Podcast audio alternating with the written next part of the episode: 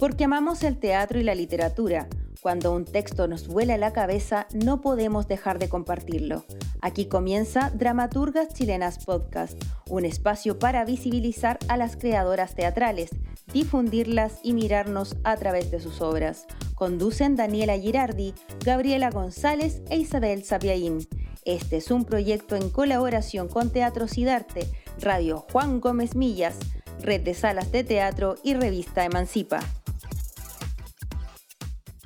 Hola, ¿qué tal están? Bienvenidos y bienvenidas a un nuevo episodio de este, tu podcast veraniego de teatro. Estamos aquí nuevamente en esta temporada de verano porque enero es el mes del teatro y obviamente no vamos a estar ajenas nosotros a esto si durante todo el año estamos hablando de dramaturgia como en enero no. ¿Sí o no, Isa?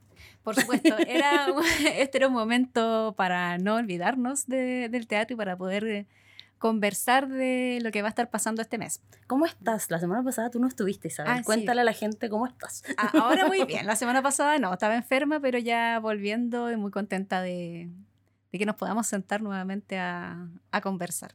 Pero la semana pasada tú fuiste una baja y ahora tenemos otra baja. Exacto. Nuestra querida Dani Girardi se enfermó nuevamente. De nada parecido a lo de la Isa, así que no hay problema. Pero nada, pues le mandamos un besito y esperamos que se recupere y que vuelva acá a sumarse a esta conversación. Seguimos en esta temporada que hemos denominado Dramaturgia Expandida, donde estamos revisando trabajos de creadoras que trabajan la dramaturgia de un modo más performativo, no únicamente textual. Y por supuesto que cuando estábamos planeando esta temporada dijimos, obvio que hay que invitar a Paula González Seguel, directora y fundadora de Kimun Teatro, a quien tenemos aquí para conversar con nosotros. Paula, bienvenida. Qué gusto tenerte. Ay, muchas gracias, chiquillas, por invitarme. La he seguido en sus podcasts. Muchos años que no nos encontramos, Paula, en la radio tú y yo. Sí. ha pasado mucho tiempo. Bueno, queremos conversar porque... Eh, no solo porque Kimun va a estar haciendo cosas este enero, está haciendo cosas este enero, sino también porque queremos eh, conversar acerca del trabajo que ha, sido, que ha hecho tu compañía desde ya el 2008, ¿no? Ustedes fundaron en el 2008, ya una, una compañía como ya de harta, harta trayectoria. Y bueno, tú y tu hermana se reúnen con un grupo de mujeres mapuche para conocer un poco la vida de ellas y lo que fue esta situación de migrar del campo a la ciudad, ¿no? Y a partir de eso, eh, surge la primera obra, que es Niputremen, que es una obra hermosa, si no la han visto, bueno, atentos para cuando se remonte porque es bellísima. Eh, y a propósito un poco de eso, quería abrir la conversación eh, preguntándote si siempre fue tu intención trabajar el tema de la historia del pueblo mapuche, la violencia que ha sufrido tanto por parte del Estado eh, en tu trabajo actoral, o esto fue como un primer acercamiento para una primera obra y luego se fue como ya quedando como un sello identitario. Eh, o sea, fue al principio súper como intuitivo, eh, porque yo también como que me identifiqué con mi identidad mapuche, como ya en la escuela de teatro, casi terminando la escuela de teatro, y solo fue como una motivación, porque cuando estaba en tercer año de la escuela de teatro, me tocó hacer un personaje mapuche, Marcelo Alonso en ese minuto me preguntó, ¿y tú eres mapuche de verdad? Así como, y yo, sí, sí, parece que sí. Eh, y el personaje era súper eh, cómico, pues no era nada así tampoco tan serio, nada, era, era una comedia la que estábamos haciendo. Y en ese minuto me dice, ¿sabes qué? Hazte cargo de esto porque nadie en el teatro chileno se hace cargo.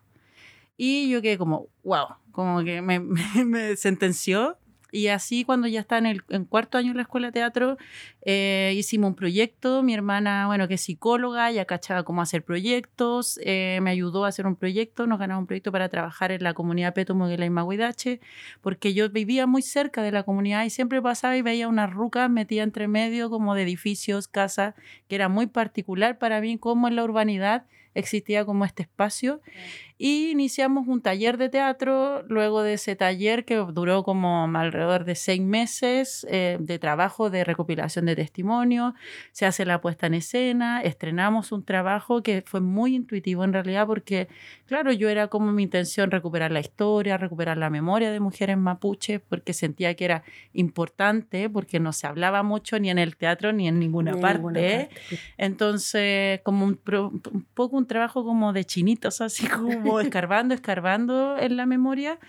Y, el trabajo fue muy bien recibido en ese instante. O sea, estrenamos La Ruca, pero después nos fuimos a la Universidad Mayor, eh, quedamos en el Festival Santiago Mil, luego a hacer solo cuatro funciones, luego ganamos el Festival de Nuevos Directores de la Chile, y como que hicimos una temporada, después el festival, después nos invitaron a Francia, y fue como, oh, como parece que esto es importante, y de alguna manera hay como que sentó las bases de algo que es lo que es hoy la compañía, o sea, como que en ese trabajo nos encontramos con una identidad que era nuestra identidad, tanto mía, de mi hermana, de mi familia, porque yo en ese minuto invité a personas de mi familia a participar, a mi abuelita, tías, tenía como tres o cuatro tías que participaban en ese eh, instante.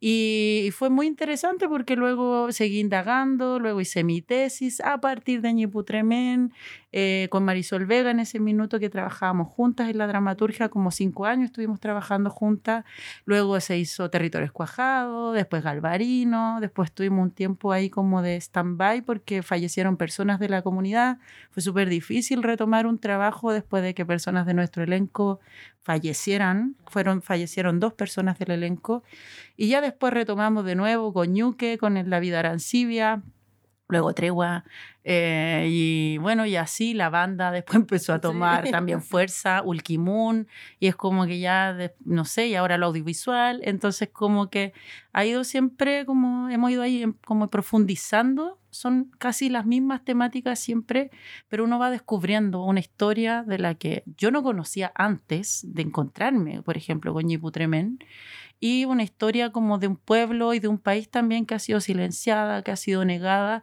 y con Kimun cada vez vamos encontrando nuevas aristas, porque pues, nuevas perspectivas que hay que volver a indagar, volver a mostrar y, y después cuando uno se encuentra con el público también te das cuenta de que aún hay muchas cosas que no se sabe, hay, aún hay una identidad por la cual hay que trabajar y ahí, ahí estamos.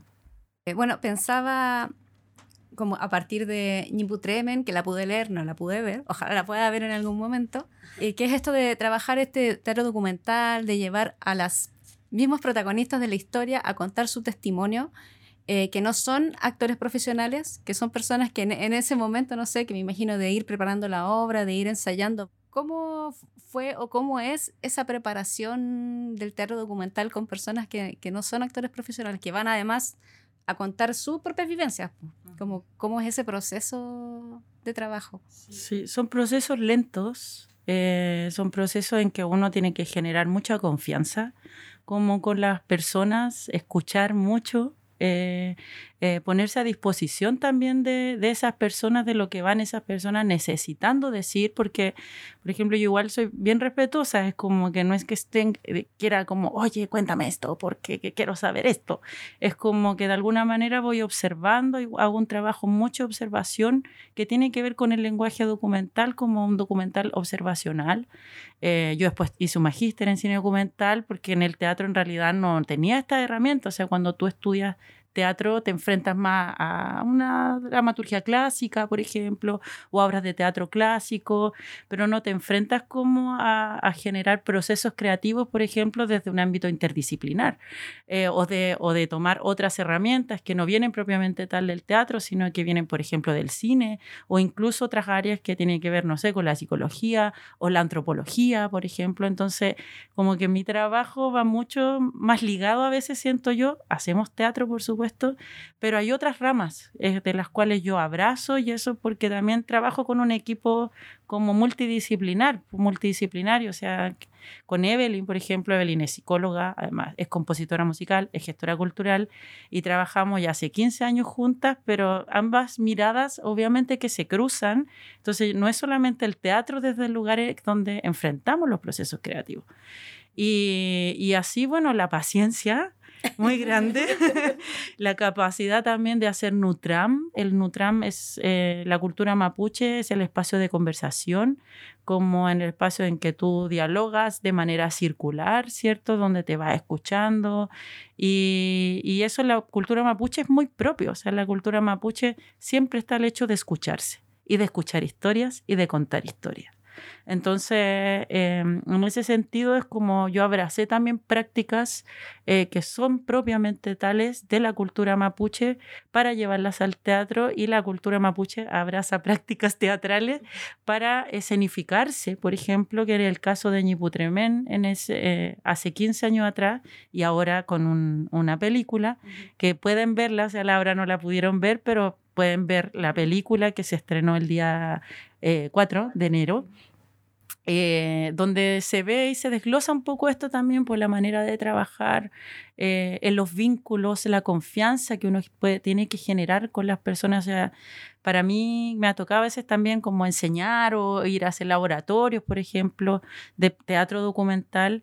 Y lo primero que digo es como el vínculo la confianza es fundamental y también la ética que hay detrás de todo esto, porque uno no puede tampoco llevar al escenario como ya quiero hacer una obra y al tiro las biografías y estás dos meses y llevas biografías a escena, por ejemplo. Uno tiene que tener una responsabilidad muy grande. Yo tengo un vínculo, por ejemplo, con esas personas, esas mujeres que lo he mantenido durante 15 años no es fácil porque implica una responsabilidad muy grande, pero también hay un trabajo político detrás de todo esto eh, que a mí no sé, no sé cómo pasa el tiempo en realidad.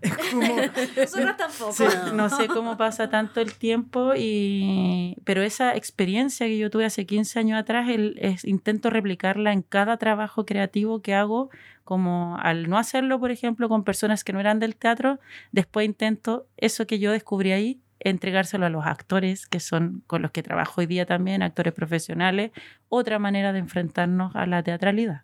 Me llama mucho la atención porque Em, lo que tú decías de que, claro, que usualmente estamos, se forman los actores más entrenados como en una dramaturgia más clásica o más postdramática, pero, pero claro, estos procesos más biográficos son más nuevos y a Chile llegaron cuando vino Lola Arias y hizo esta obra el año en que nací y ahí como que se empezaron a abrir todos estos materiales biográficos, pero esta obra es del 2008, o sea, como que anterior fue a que una, Lola Arias. Fue, como una, fue como una búsqueda muy, muy intuitiva y, y pensando un poco en eso, siempre o en qué momento decidiste como que estas personas, estos cuerpos, estos testimonios, estas historias, tenían que estar ellos en escena y no quizás como escribir algo y que otras personas interpretaran? ¿O en qué momento se decidió lo, lo biográfico de ellos en el escenario, incluirlas? Sí, es que, bueno, cuando yo estaba en la escuela también vi una obra eh, que se llamaba Dale Recuerdos, de un director francés que se llama Didier Ruiz, y él ha hecho un montaje en varias partes del mundo con adultos mayores. Entonces yo vi ese trabajo cuando estaba en tercer año de la escuela de teatro y quedé súper fascinada porque no eran actores profesionales los que estaban en escena, contaban sus historias de vida, contaban recuerdos también en torno al, al golpe, cuál, cómo habían estado en el momento que había sido el golpe militar, dónde estaban. Y claro, yo venía también de un proceso teatral de, que, de otras, otras cosas, no como de no actores en escena. Mm. De hecho, yo como que hasta era como, ah, que voy a ver esa obra, así que fome. Y la entré a ver, salí llorando y dije, wow, ¿qué es esto? Es como, yo quiero hacer esto. Como que salí de ahí y yo quiero hacer esto. Y desde ahí como que me propuse como cómo podía, no sé, tomar como ejemplo, por ejemplo, este trabajo, pero llevarlo a mi realidad eh, a lo que a mis ideales también políticos, a mi responsabilidad política como de ser, no sé, estar estudiando algo, pero que ese algo sirviera para otra cosa. O sea, no, a mí nunca me ha interesado el arte por el arte, siempre he sentido, y por eso abracé el teatro también, porque sentía que con el teatro, y siento aún, quizás no como antes que quería cambiar el mundo, pero ahora creo que uno puede cambiarle el mundo a un ser humano o quizás de esos 200 espectadores hay 10 que van a salir modificados de tu trabajo y estás cambiando un mundo. ¿cierto? Entonces, eh, allí yo sentí que tenía que abrazar eh, eso y fui descubriendo en realidad como este género, como de trabajo biográfico, de ir a recopilar historias, de no llegar y agarrar un texto y montarlo con personas, porque eso también se hace mucho, como de agarrar un texto ya escrito y montarlo con personas que no son del teatro, ¿cierto? Que no han estudiado nunca teatro, pero que se escenifiquen o que se representen a sí mismos, eso claro, es un trabajo diferente pero para el pueblo mapuche es algo que era muy importante porque mm, pues, asimismo como yo no sabía, por ejemplo, mucho de mi, del pueblo al cual pertenezco, eh, el hecho de invitarlas, por ejemplo, a ellas mismas, era reconocerse a ellas y perder, por ejemplo, una vergüenza, eh, perder eh, el miedo, también por toda la discriminación y la violencia que vivió el pueblo mapuche y que sigue viviendo hasta el día de hoy. O sea, no, no podemos dejar de mencionar que, o sea, el sur de Chile sigue militarizado, ¿cierto? Sigue en un estado de excepción y a nadie le importa. Es mm. como que pareciera que es normal. Pareciera que la vida sigue. Y la vida sigue y es normal y no importa que los niños que viven en el campo estén con los helicópteros todos los días ahí y ya nos acostumbramos a eso. es, es, parte de la normalidad, pero no es normal. Como que no nos podemos olvidar que no es normal. Entonces, eh, nada, como que yo sentí que era importante y también para mirar, o sea, para que ellas se miraran a sí mismas y reivindicarlas. O sea, las mujeres también, en, en general, las mujeres hemos vivido muchas violencias históricas, las seguimos viviendo, si bien estamos todas, yo creo, mucho más empoderadas, también generando cambios, ¿cierto? Tanto a nivel personal como quizás colectivo. para la mujer mapuche había sido muy silenciada, doblemente silenciada, y el espacio teatral también fue un espacio de reivindicación y el hecho de contar tu historia también es un espacio de que el otro, eh, no sé, hay algo que el otro ve, el hecho del aplauso también, del reconocimiento, eh, genera una reparación, una reparación que de pronto las instituciones no hacen y de pronto a través del arte sí tú puedes hacerla. Bueno, Ñiputremen o Ñiputremen está ahora disponible como documental. Eh, cuéntanos un poco, Paula, como, eh, ¿por, qué, por, qué llevar este primer trabajo ya a una pieza audiovisual? ¿Tiene que ver como con tus estudios? ¿Cómo surgió esta, esta peli que está disponible, ojo, durante todo enero de manera gratuita en eh, Teatro Mil TV? Sí. Sí, ahí la pueden ver ustedes muy tranquilos si no vieron la obra. Isa, tú que no viste la obra. Es la oportunidad. es la oportunidad. Ahora es otra obra, sí, no es la misma, no es la misma obra que hicimos. Es, esto es otra pieza. Ah, es un documental además. Sí, además. además. Cuéntanos un poco de, de, qué te motivó a llevarlo a este formato. Sí, mira, bueno, nosotros nos adjudicamos un, un fondo de patrimonio escénico para las obras que tienen mayor, como más de 10 años de trayectoria. Y justo llegó, bueno, la pandemia, entonces quedamos en una cierro absoluto y bueno, todos, todos, todas y todos quienes hacemos arte escénica vimos cómo fue terrible igual para nuestro gremio, como que se nos cerraron los teatros y es como, ¿qué hago ahora? Es como, ¿qué hago si muchas compañías bajaron el telón también? Fue muy, muy triste. Eh, y en ese proceso fue como, claro, y yo tengo un fondo para eh, volver a hacer esta obra que estuvimos seis años dando en seis años, desde el 2008 para adelante, seis años, en distintos momentos. Era como, ya vamos para acá, ya después nos invitaban de un lugar, vamos para sur, vamos al paraíso, vamos no sé dónde, y así estuve seis años dándola cada cierto tiempo. Y, y era, dije, esto es importante volver a darla, como que el si bien el mundo va cambiando, como que hay cosas que en Chile que no cambian. Sí. Lo sabemos. Entonces es como, ya, es importante todavía dar esta obra. Eh, también, bueno, hay mucha gente que ha hecho, no sé, tesis del trabajo, y de repente llegan estudiantes y digo, oh, quiero hacer una tesis de la obra, y yo, oh, qué bacán, que es importante, es una obra que, que marcó algo en el teatro chileno, en el teatro mapuche, en el teatro documental. Y, claro, pero estábamos en la pandemia, yo no podía exponer a mis abuelitas a irse a cualquier parte porque tenían, teníamos que cuidarlas, pero también con un miedo de que va avanzando la edad de ellas y, y ellas son portadoras de una memoria, son portadoras del Mapu Zungún, entonces era como, ¿cómo? Y bueno, yo estudié hace como 10 años igual cine documental en el ICI, pero no me había titulado. Uh, en el ICI, de allá somos también. y no me había titulado, pues no, había hecho la tesis. Entonces, eh, la Catalina Donoso eh, me, dijo, tienes que terminar tu magíster, que también ha seguido bastante nuestro trabajo, somos amigas. Eh, entonces me dijo, me invitó como, porque tenía una deuda gigante, porque sabemos que las universidades también son ah, carísimas. Entonces a veces no puedes pagar tu título o no puedes terminar tu estudio porque, la universidad... que trabajar. Y Exactamente, y hay que seguir trabajando. Y para mí el teatro es, estoy siempre haciendo como investigando o generando fondos, no sé qué, para hacer teatro. Entonces era como que algo, yo había abandonado un poco la idea de terminar el, este magíster porque también todos los elementos como desde el documental lo estaba como viendo pero a través del teatro. Nunca mi intención era como, ya voy a dedicarme a hacer solo documentales, sino que necesito estas herramientas o este, este conocimiento para pensar la teatralidad de otra manera.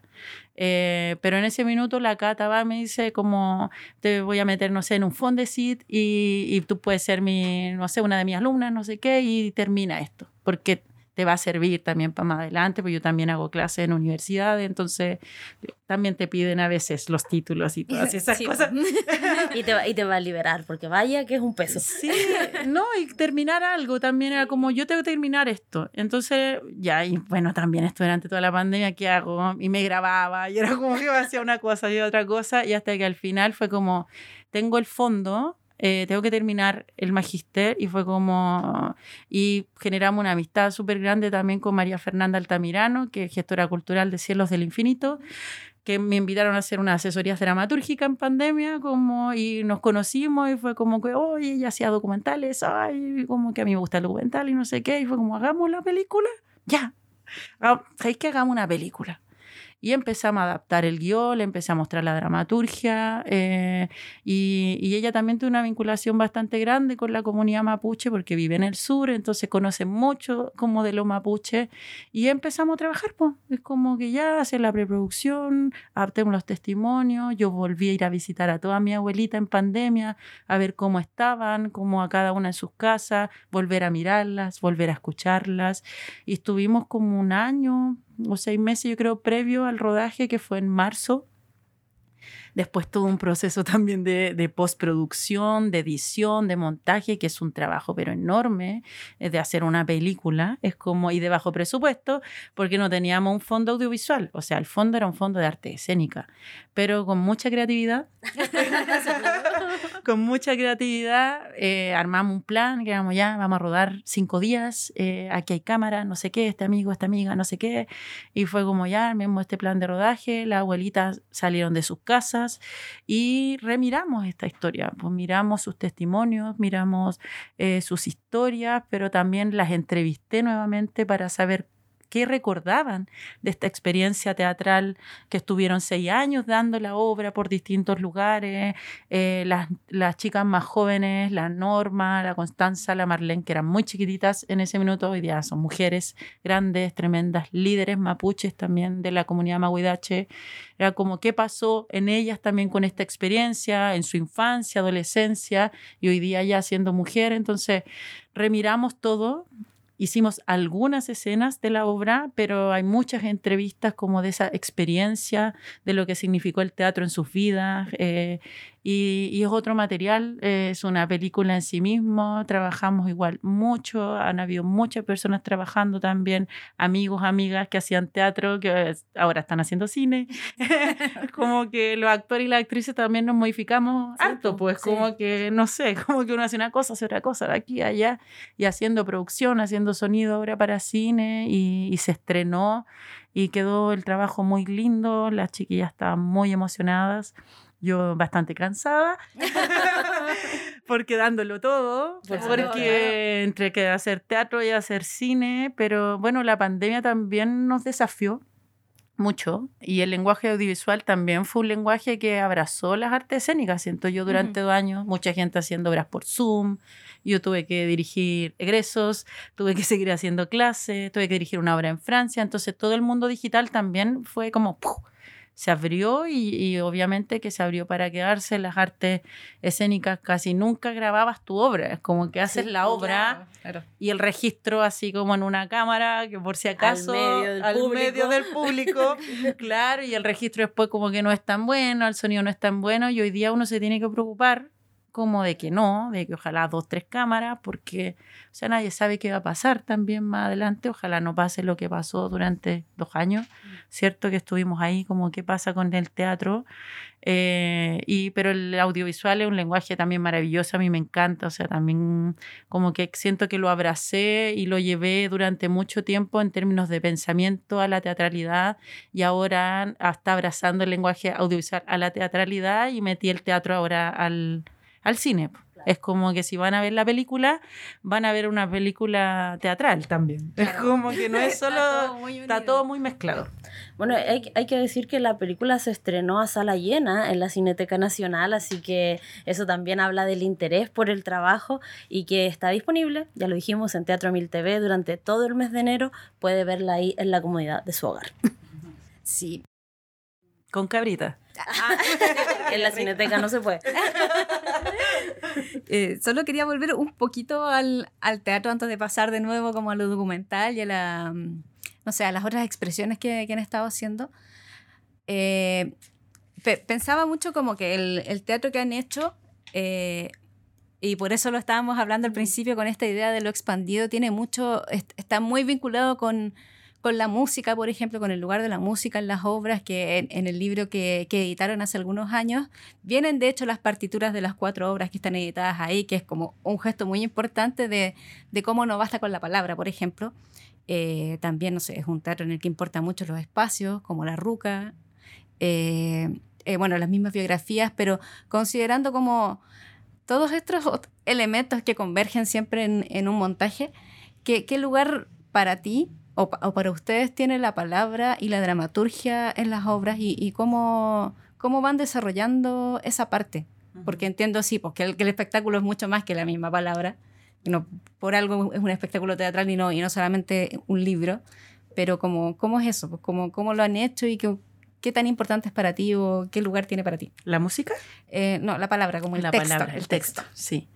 Eh, mira, cuando yo empecé a dirigir, empecé a dirigir también en otra lengua, que era el Mapuzungún. O sea, por ejemplo, Niputremen es una obra que tiene muchos pasajes en Mapuzungún y es una lengua que yo no conocía.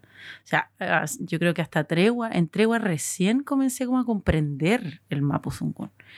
Y en ese sentido, bueno, la palabra es música para mí. Es como, estuve hace poco en Francia eh, dirigiendo y, dirigí en francés, en bretón, en mapuzungún y en español.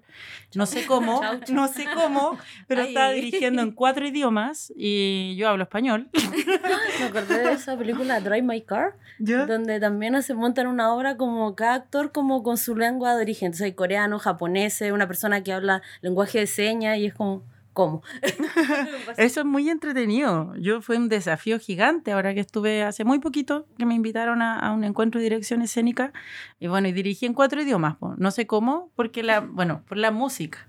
Eh, pero la palabra es importante en, relación al testimonio, es como a lo, que, a lo que esa palabra está diciendo, ese, ese texto, eh, más que como a lo anecdótico o a la situación que está aconteciendo, para mí la palabra es historia.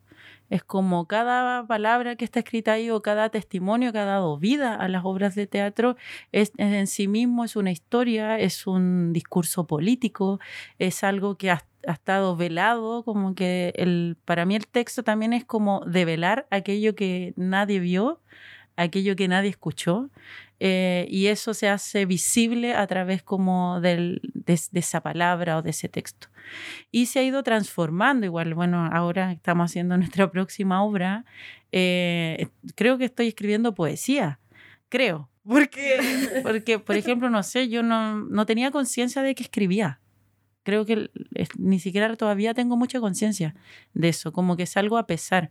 Como he ido a recopilar, como que he tomado historias, por ejemplo, al principio, sobre todo en Yiputemen, de, de ir hacia la memoria, rescatar esas memorias que están ahí, que a veces incluso los mismos testimoniantes no hablan con nadie. Hay muchas, muchas veces uno tiene cierta historia o ciertos recuerdos que se quedaron para ti y que con tu mejor amiga o con tu psicólogo hablaste eso. Pero generalmente uno no, no sé, no dice cosas íntimas. Y a mí eso es lo que me interesa, es como ir hacia la intimidad, rescatar esa intimidad o a veces incluso ese trauma que está ahí guardado en silencio y develarlo. Entonces, la palabra es un registro es un registro histórico, es un documento en sí mismo, y, pero la palabra también es música, la palabra también es imagen, eh, la palabra también es espacio escénico, como que la palabra, ah, por lo menos como desde la dirección escénica, a mí me entrega como las luces, dónde esto tiene que acontecer, cuáles son los colores, cuáles son las texturas, cuáles son los cuerpos que tienen que estar diciendo esta palabra, eh, y no desde los personajes, sino como desde de esa persona. Por ejemplo, ahora la obra que, que, estoy escribiendo, porque ahora, ahora sí siento que estoy escribiendo más, eh, estoy escribiendo en relación a las actrices que están en escena. O sea, los nombres de esos personajes les puse ahí para que ellas creen que están haciendo personajes, porque siempre un actor, y como, ¿cuál es mi personaje? Les puse ya, este personaje. Pero después están los nombres de cada una de ellas eh, y las observo mucho, como que eso me pasa, que observo mucho a la gente. Eh, a veces digo, soy como un lente, es como que le digo, tengo en todas partes, es como atrás o no sé qué, porque estoy muy pendiente y también yo, bueno, yo estudié música desde muy chica desde los 6 años hasta los 20 años estuve estudiando música clásica, entonces también la palabra o lo que dicen para mí también son sonoridades o instrumentos. y eso, bueno, ahí diálogo mucho con la Evelyn, que también ambas estudiamos música juntas, entonces por eso, bueno, a veces nos leemos también mucho, entonces ella compone eh, o yo escribo o investigo y a veces ninguna sabe y nos encontramos igual. Es como que una está por un lado, la otra está por el otro y no sé, mágicamente, no sé, ella compone, por ejemplo, muy, muy para esas palabras. Es como mm, también las palabras toman fuerza por la música. O sea, si no hubiese música, yo creo que las palabras no tomarían tanta fuerza mencionemos que es Evelyn González, tu hermana, quien es la directora musical de Kimun eh, y que también, bueno, ha estado en todos los proyectos desde el primero. Sí, en todos, los, proyectos, pues, cada vez, cada vez más. Ahora, sí, cada vez más. Sí, yo le digo ahora, la última obra que vamos a estrenar, que es una cantata, se comió al teatro. Y le dije, ya, ahora ya no estaba haciendo teatro, esto es música. Claro, justamente. Bueno, eh, quería preguntarte por, eh, bueno, este, el trabajo de la compañía en todos estos años también ha tenido como un fuerte un fuerte interés en la memoria de las mujeres. O sea, si bien Niputremen es la primera y trata sobre eso, pero no sé, en Ñuque podemos ver eso, en Tregua está como el caso de Macarena Valdés. Eh, ¿Qué importancia tiene esa memoria de las mujeres o lo femenino en el trabajo de Kimun. Sí, bueno, cuando recién comenzamos, eh, bueno, en el pueblo mapuche quien transmite eh, la oralidad, quien transmite el lenguaje es la mujer. O sea, igual vivimos en una sociedad patriarcal, eso no ha cambiado, ¿cierto? y, lamentablemente todas las culturas se han visto cruzadas por eso. Eh, y también, bueno, hay una cosa como personal, o sea, yo vi y experiencié como la violencia hacia mi madre, por ejemplo, hacia mi abuela, se hizo presente en mi hogar. Entonces, de alguna manera, hay, hay ciertas cosas de pronto que uno tiene pequeñas heridas eh, como artista, es como que te cruzan y uno dice, chuta, es como que si esto me pasó a mí, también le pudo haber pasado a otras a otras personas. Eh, y de alguna manera eso, a, no sé, es como que es, hay una, como, no sé, una responsabilidad de seguir mirando eso para la reparación. Como, y también, bueno, como la Evelyn, que también es la, la cofundadora, que es psicóloga, siempre también hay un tema ahí como de mirar los dolores como que ella igual ha influido mucho en eso, porque como yo, bueno, siempre la escuché todo lo que estudiaba, no sé qué, y como también para la compañía su mirada ha sido muy importante, es como de resignificar, de, de reparar, de mirar dolores, y las mujeres de mi familia lo vivieron y, y, eso y las mujeres del pueblo mapuche lo han vivido, las mujeres en el mundo han vivido dolores, han vivido violencias, entonces hay un lugar político que asumimos, eh, de pronto uno no se da tanta cuenta, siento como que tenemos eso, pero claro, no es chuta, es como una hora ahora de esto, la otra también y la otra también y te vas dando cuenta que eso eh, es un Quizás, claro, es un factor que nos va cruzando, eh, pero porque nosotras también somos mujeres eh, y nuestra compañía está compuesta y liderada casi por muchas mujeres.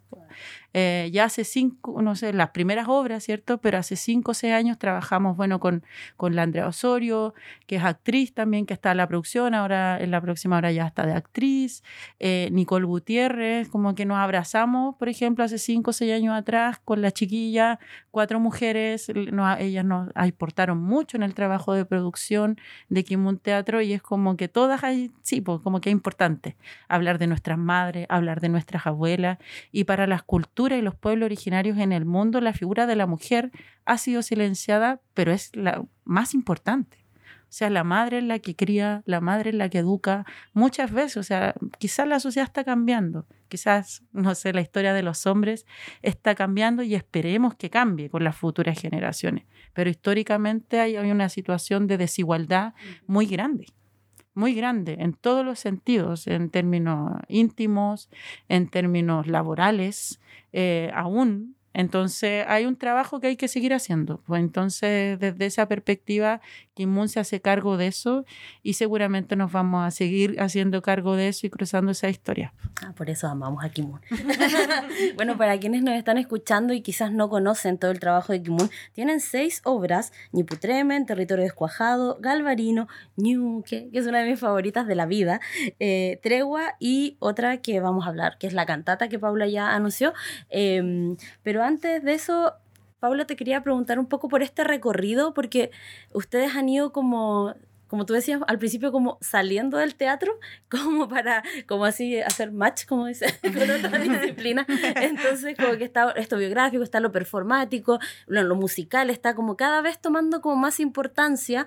Eh, incluso se como independizó en un momento y había un concierto como de los músicos, ya sin teatro, era algo así, así de importante eh, bueno, en Tregua también estaba esto audiovisual y ahora ya es una cantata.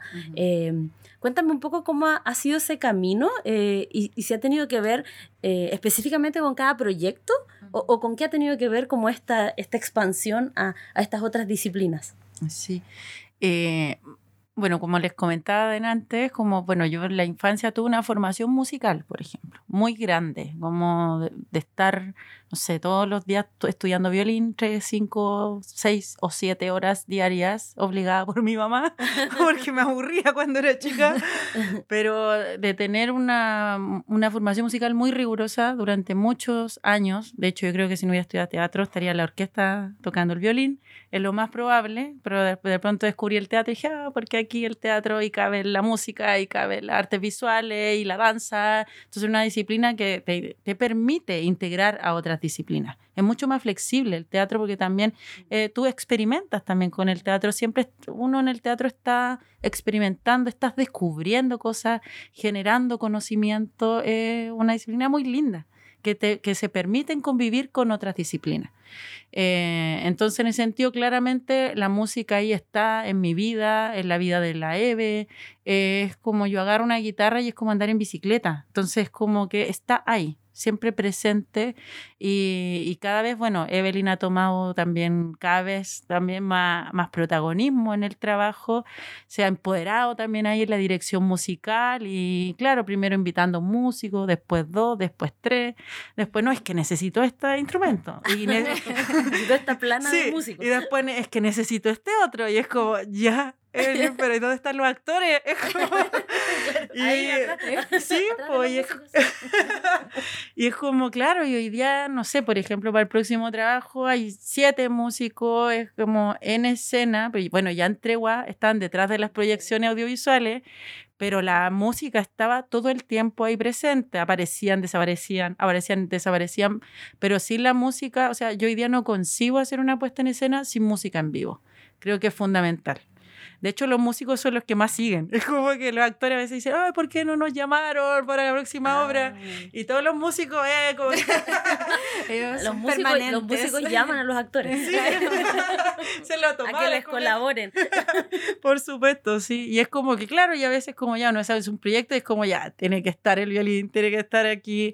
Y, y aparte, son excelentes músicos los chiquillos. O sea, también son muy rigurosos. El rigor de la música es diferente al rigor del teatro. Eh, es muy diferente. Entonces, em, nada, el equipo es muy, muy rico, muy bueno. También cuando yo logro tocar con el Kimo es como, ¡ay, qué rico tocar! Ahora es como no estar puro dirigiendo teatro. y, y, en ese sentido, claro, como que ha tomado mucha fuerza el lenguaje audiovisual porque a mí me interesa mucho también, es como que como lo estudié aparte de eso y descubriendo otros lenguajes en el teatro, eh, también por ahí empieza a tomar mucha fuerza también esto de, y los vínculos que uno va generando. O sea, en en Tregua, yo mm, fui invitada a generar un vínculo con el Centro de Estudios Interculturales Indígenas, el CIR, y también ahí con desafíos, pues como a, a generar vinculación con gente de la antropología, gente de la historia, y a, entrevistarlos, investigar con ellos. Y ahí entran claramente otras disciplinas, pero yo no abandono la música. E invité al Nice Atala, por ejemplo, a trabajar en Tregua, que es un tremendo cineasta.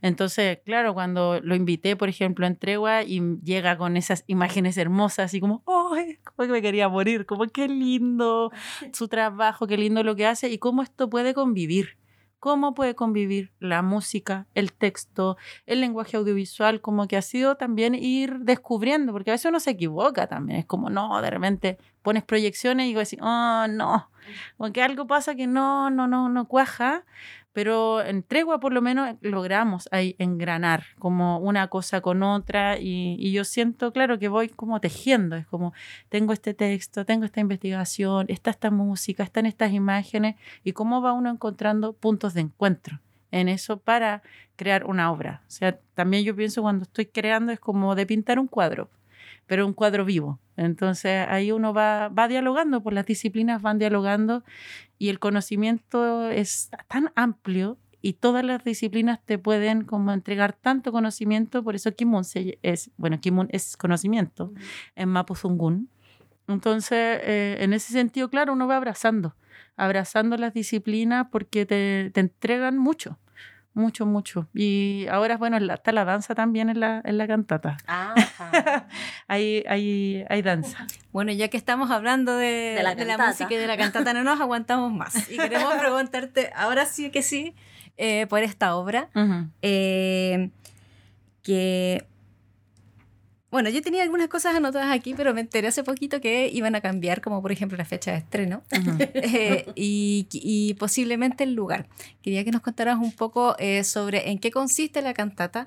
Eh, sé que tiene que ver con, em, como con el trabajo con el medio ambiente, que es algo que también estaba ya planteado en Tregua un poco con, la, con, con uno de los temas que, que aborda Tregua, que es el asesinato de Macarena Valdés, junto con otras cosas como eh, por lo que recuerdo era, también estaba esta idea de, eh, no me acuerdo exactamente el nombre que tienen, eran como eh, jóvenes mapuche, pero que estaban dentro de, de, las fuerzas policiales. Sí, la PASI. era, era la PASI, sí. Que estaban como esas, esas, esas dos cosas como conviviendo en, ese mundo, pero bueno, una de las más importantes era el, bueno, el asesinato de Macarena Valdés en este contexto como activista medioambiental. De, medio ambiente, sí y que parte de eso, igual eh, al leer la reseña, eh, me quedaba la impresión de que estaba ahí.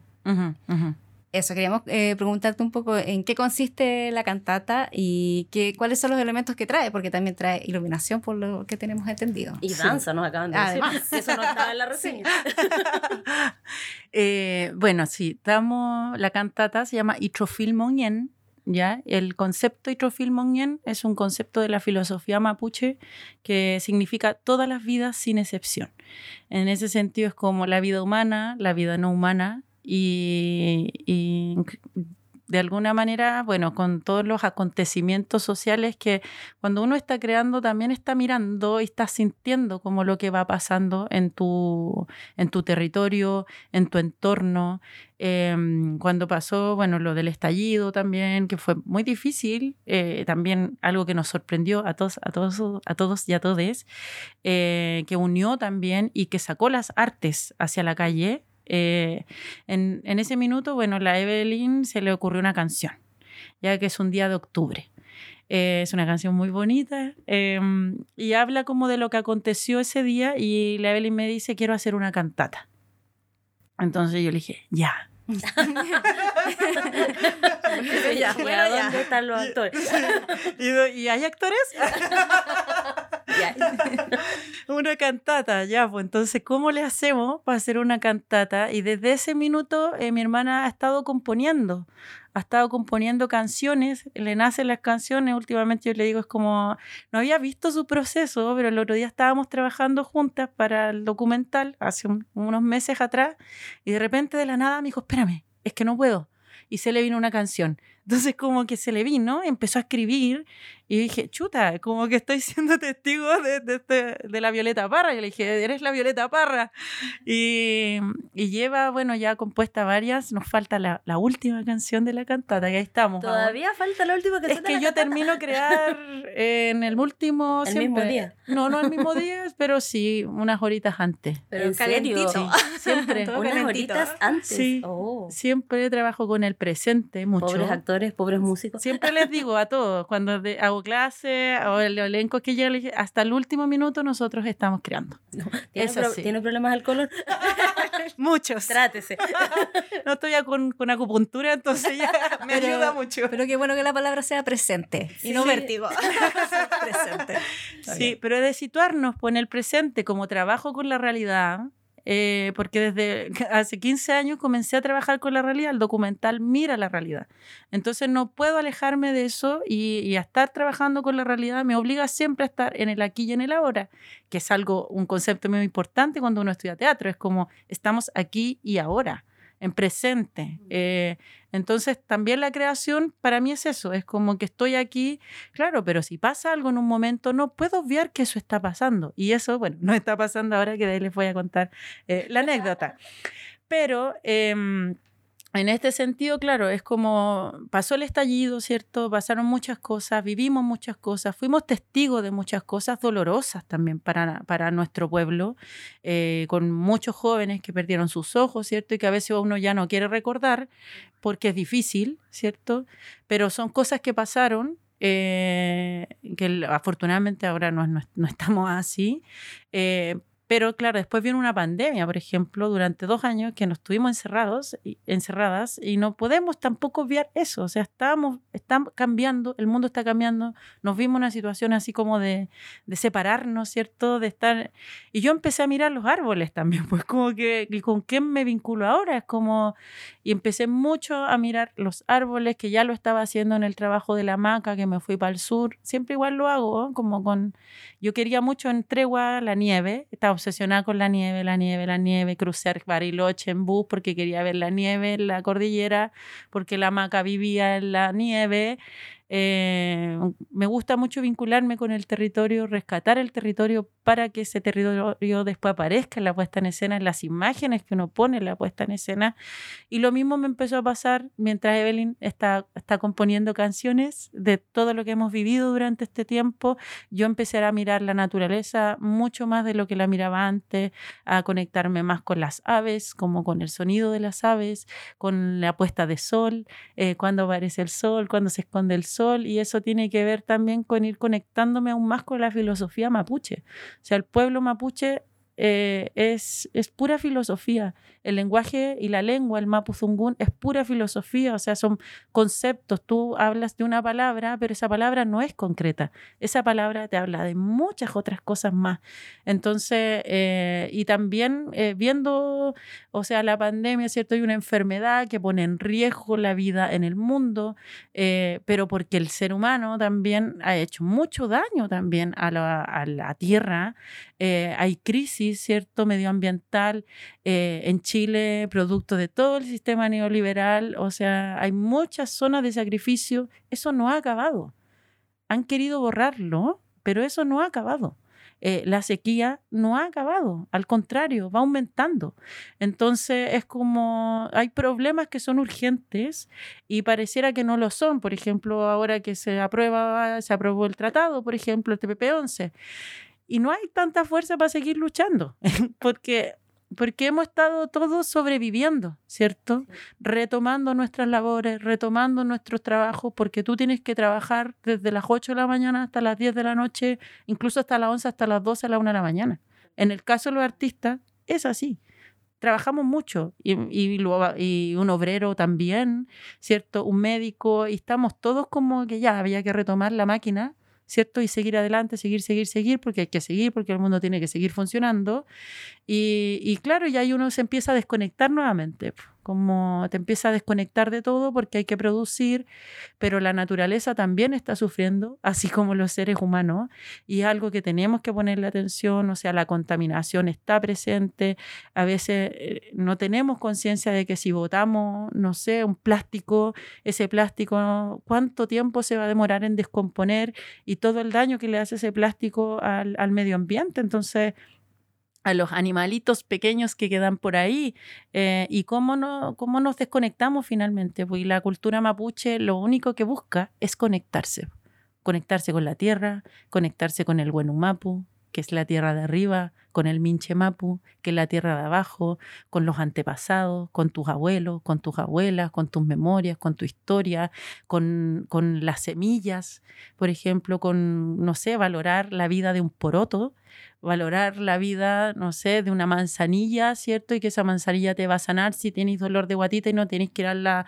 farmacia que tienen también un monopolio, ¿cierto? Y también un extractivismo absoluto también en ciertos lugares para generar medicamentos y la gente se medica, se medica, se medica, ¿cierto? En vez de tener, no sé, un conocimiento que tenían las abuelas, por ejemplo, antes. Y, ahí nos tienen todavía consumiendo y uno en vez de ir a comprar pan va a comprar paracetamol, por ejemplo. Y eso está presente y por eso nace también Nitrofil Mongen, que es un canto es un canto a la vida, es un canto a la muerte, es un canto a todas las vidas, a las aves, a la tierra, a las memorias, a quienes ya no están. Y hemos estado trabajando desde el estallido, eh, inspirándonos, escribiendo, eh, investigando, generando diálogo con el CIR, porque seguimos en diálogo con ellos, con Tomás Ibarra, con Natalia Caniuán, eh, también ahí con, con Biodemos, que es un centro que nació producto del estallido, que es un centro centro de, eh, que investiga y generando conciencia en torno como a la violencia y la democracia, que se han sumado hace, hace muy poquito al proyecto, pero eh, su directora es Helen Resort, que venía trabajando conmigo en, en Tregua. Entonces, eh, hay varios, bueno, colaboradores que están en este proyecto más atrás, ¿cierto? Que, que confían en Kimun, que confían en nuestro trabajo, porque nuestra intención, bueno, a través del arte es generar conciencia, generar conocimiento, reflexión, ¿cierto? Para, para modificarnos. Y bueno, teníamos presupuestado estrenar este trabajo en la Laguna Karen porque también eh, habíamos generado una colaboración con Teatro Nacional Chileno y la Universidad de Chile que tienen un proyecto en Karen de preservación de biodiversidad eh, pero es un lugar que está muy habitado como para otras prácticas más como de camping y cosas así que yo no sabía, pero me fui enterando en este proceso y claro, lamentablemente, bueno, eh, tampoco es en el lugar que estábamos trabajando, se cuida mucho la laguna, igual está en una contaminación bastante grande, es una, una laguna artificial hecha de, de relaves mineros, ese es su origen. Entonces, eh, y, es, y ahí hay un proyecto de preservación, ¿cierto? Para que sea un pulmón verde para la región metropolitana en 100 años más. Entonces hay un trabajo que ahí está en desarrollo. Eh, que, que, la Universidad de Chile lo está haciendo, pero no es fácil por esta misma no conciencia de los seres humanos, ¿cierto? De que, no sé, o van a ese espacio y dejan basura, por ejemplo. Entonces, eh, ahí hay, un, hay una cosa que es como cómo uno va generando conciencia y esa era nuestra intención primera también, de llevar el arte para allá, para la gente que va al lugar o acercar a la gente de la región metropolitana a un espacio que se proyecta como un pulmón verde eh, para el futuro. Pero la naturaleza hasta el momento nos ha jugado una, jugado una mala pasada porque, bueno, como ahí no hay luz en la noche, encendimos los proyectores porque estamos trabajando con el colectivo Delight Lab y la cineasta Claudia Guayquimilla. No, sí, puros rockstar en esta obra. sí, pues tenemos todos los rockstars. Pero los zancudos vengativos. y los zancudos vengativos nos atacaron a un grupo bastante grande de audiovisuales. ¿Cuántos caídos hay? hay 10 caídos. 10 caídos. 10 caídos con picadura bastante grande porque los zancuitos al prender el proyector gigante de los compañeros eh, atacaron al grupo. Se volvieron locos. Se volvieron loquitos, dijeron, mm, ñam. Bueno, todos salimos muertos de la risa pero... Uh, Menos los caídos que están todos enronchados.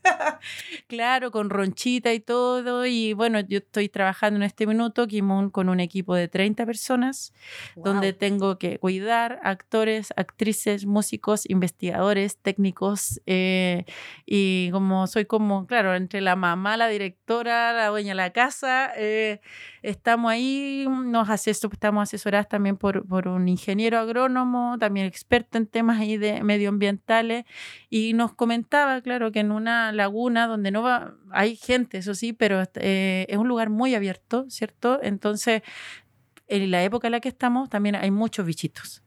Y en las aguas estancadas también se genera mucha, mucha vida, ¿cierto? Y, y, en la noche no están conviviendo con los seres humanos, menos con proyecciones audiovisuales.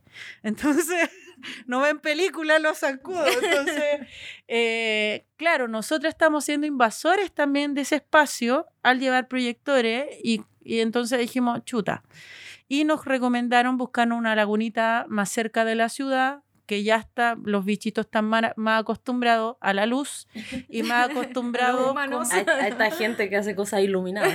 a los humanos, ¿cierto? A los ruiditos externos, ¿cierto? Y, y, nos recomendaron buscar un lugar más, más céntrico, ¿cierto? No tan, no tan alejado. Y en eso estamos. Estamos en gestiones con Parque O'Higgins, ¿cierto? Cerca está Metro Rondizoni. Y si no es Parque O'Higgins, estamos con gestiones luego con la Quinta Normal. En eso estamos. Entonces, eh, vamos a estrenar eso espero, ¿ya? Eso espero eh, que vamos a estrenar. Puede que se adelante el estreno porque como ahí también es otra actividad del Festival Santiago Amil que está con una programación muy grande, volviendo con todo también. 30 espectáculos. Exactamente, y volviendo el arte, la cultura, volviendo el teatro, ¿cierto? Este, este enero.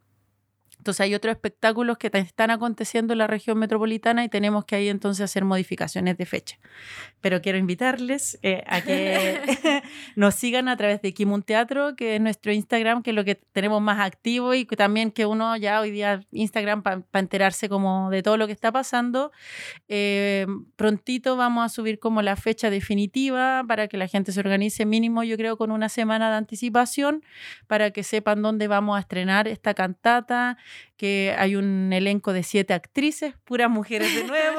Eh. Está la Ani Murat, que hoy día es la directora de la Escuela de Teatro de la Universidad de Chile, que asumió hace muy poquito. la primera. La primera mujer. La primera mujer electa democráticamente como directora. La hemos saludado mucho a la Ani. Le deseamos mucho éxito porque de verdad esa institución muy patriarcal. Sí, y necesita una, mujer. Necesita una directora, y no solo una, muchas directoras. Así es, sí. sí pues Ani y con Ani venimos trabajando hace seis años ya pues, con la compañía. Ella ha estado en Ulkimun, mm. en, eh, son súper amigas con la Eve, antes que conmigo, sí, sí, que había sido mi profe en la escuela, entonces yo era como, oh, la Ani.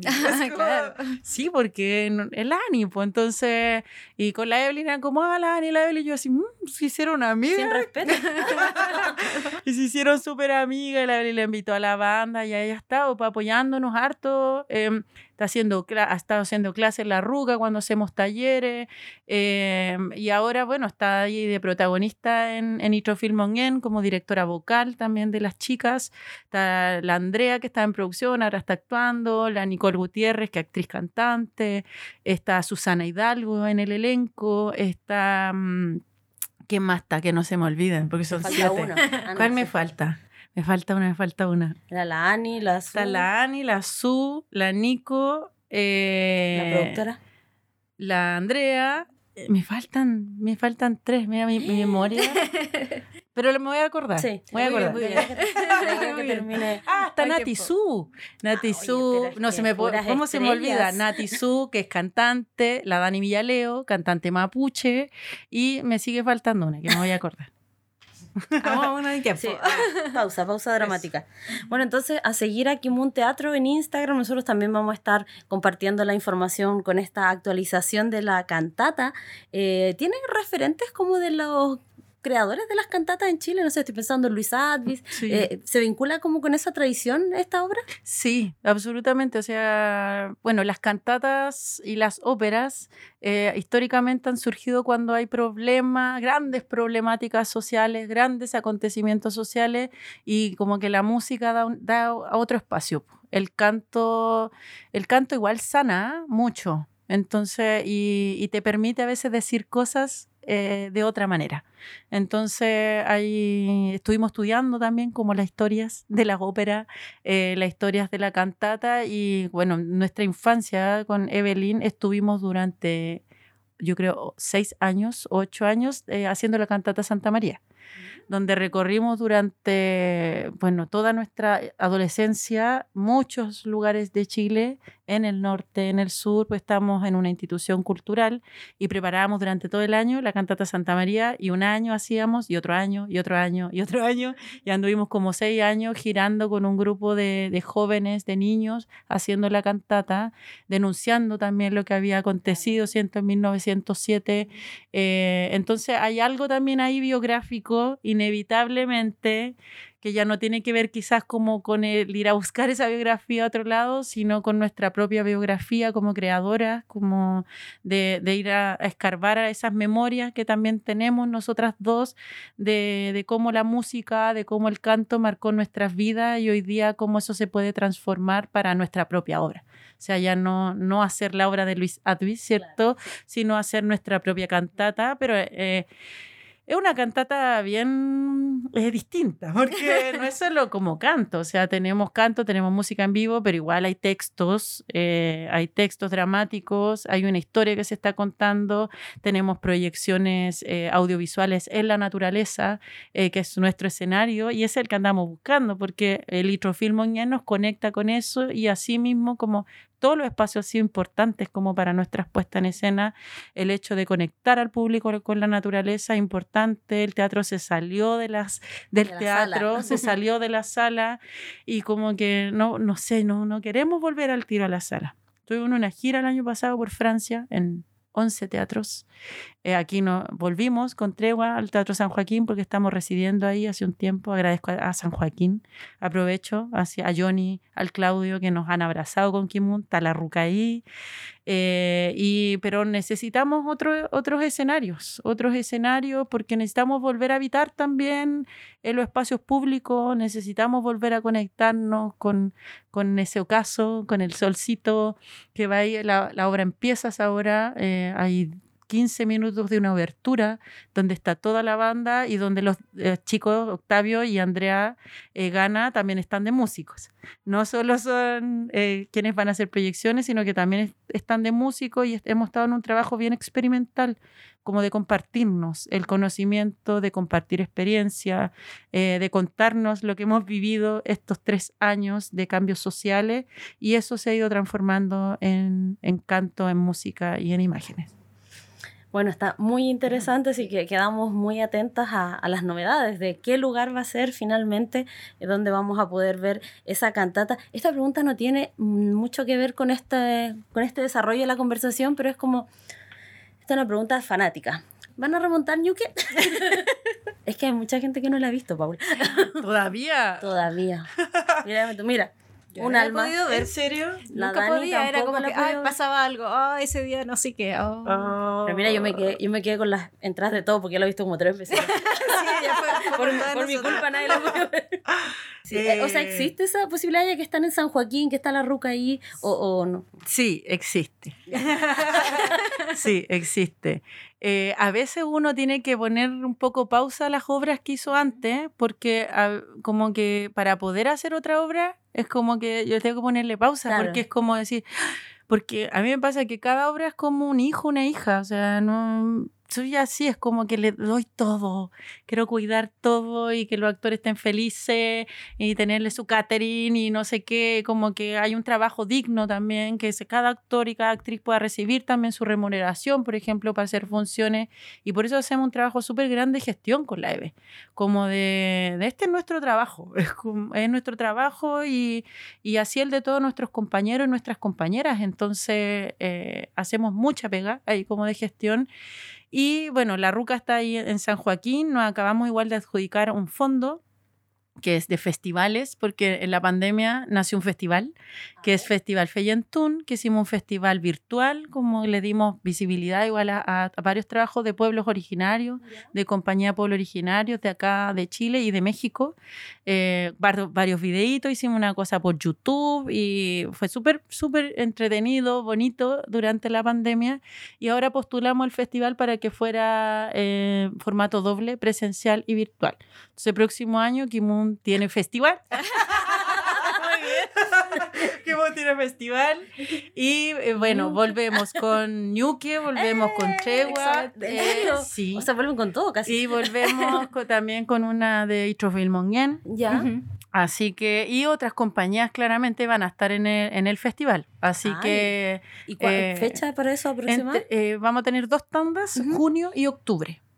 Así que ahí vamos a tener, ojalá dos de ñuque, pero si no vamos a tener una. Y yo me, recordaba mucho como ahora cuando fue el estreno de la película, había una fila enorme de gente. Y como dije, oh, ñuque era así.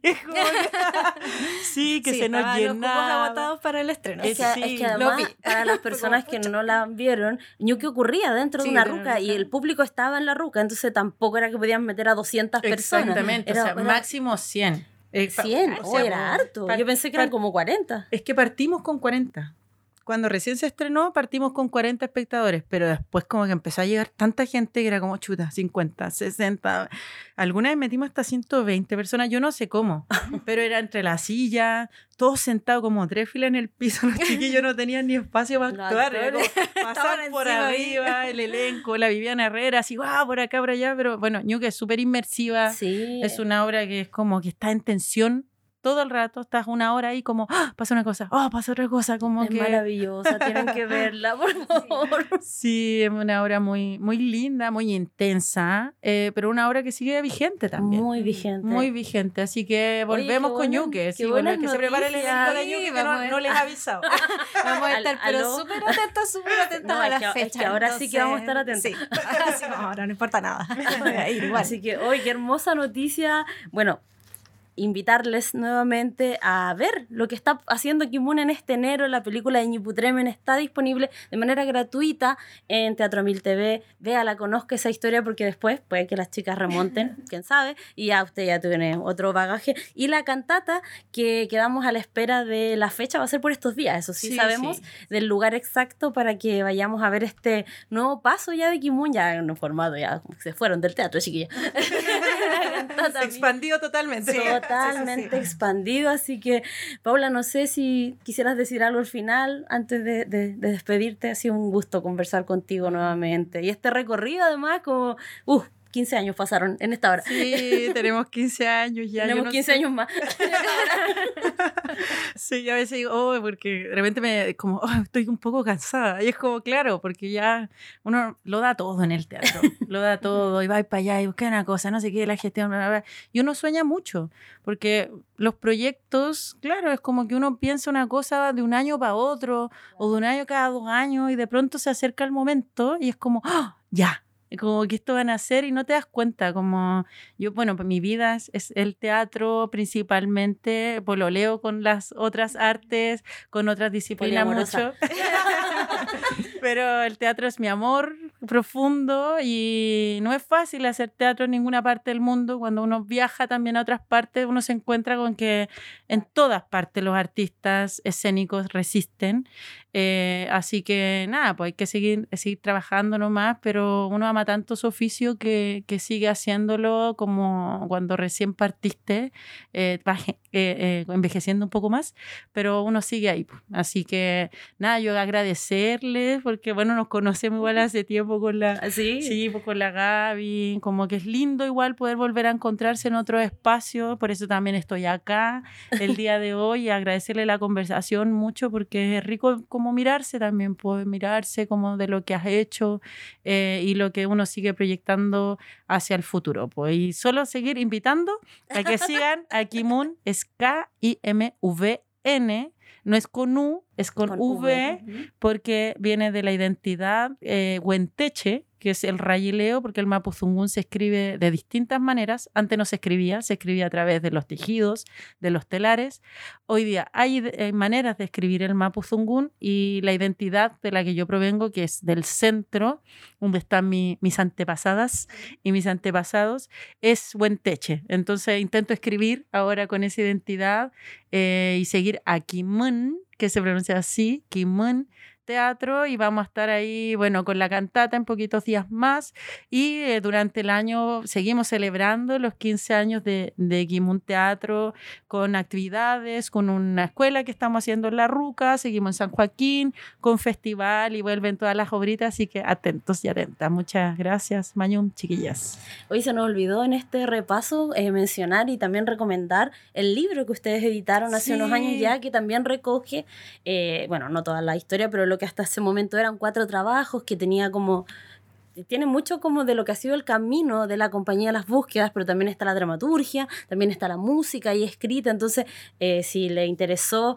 como conocer el trabajo en profundidad Paula, también ahí hay una forma de acercarse editado por Pehuen, si mal sí, no Pehuen. Dramaturgia de la Resistencia. Sí, está en Pehuen, vale 10 lucas, muy barato, así que ahí pueden comprarlo en Pehuen. Perfecto, entonces, Paula querida, muchas gracias. Esperamos volver a conversar eh, cerca del festival. Eh, esperamos saber con anticipación la entrada de Ñuque, por favor. Muchas gracias por venir. No, es posible que dos tercios de, este programa no haya visto sabor. Imposible. Así que, bueno, mucho éxito. Nos vemos en la cantata porque ahí vamos a estar. Sobre todo que ahora que más ahora, Claro, está más, sencillo. porque también estábamos como complicados. vamos? Estamos así como, invitemos a alguna amigo Hay una carretera por medio, era complejo. Sí, era como alguien con auto que acompañarnos. Era como, era como toda una, una situación. Así que muchas gracias por venir. Nos encontramos nuevamente. Isa, querida, cerramos ya este segundo episodio. Y qué rápido pasó la conversación. Muchas gracias, Paula, por venir a conversar con nosotras. Lo pasamos muy bien, además. Eh, y un gusto conocerte, un gusto tenerte aquí.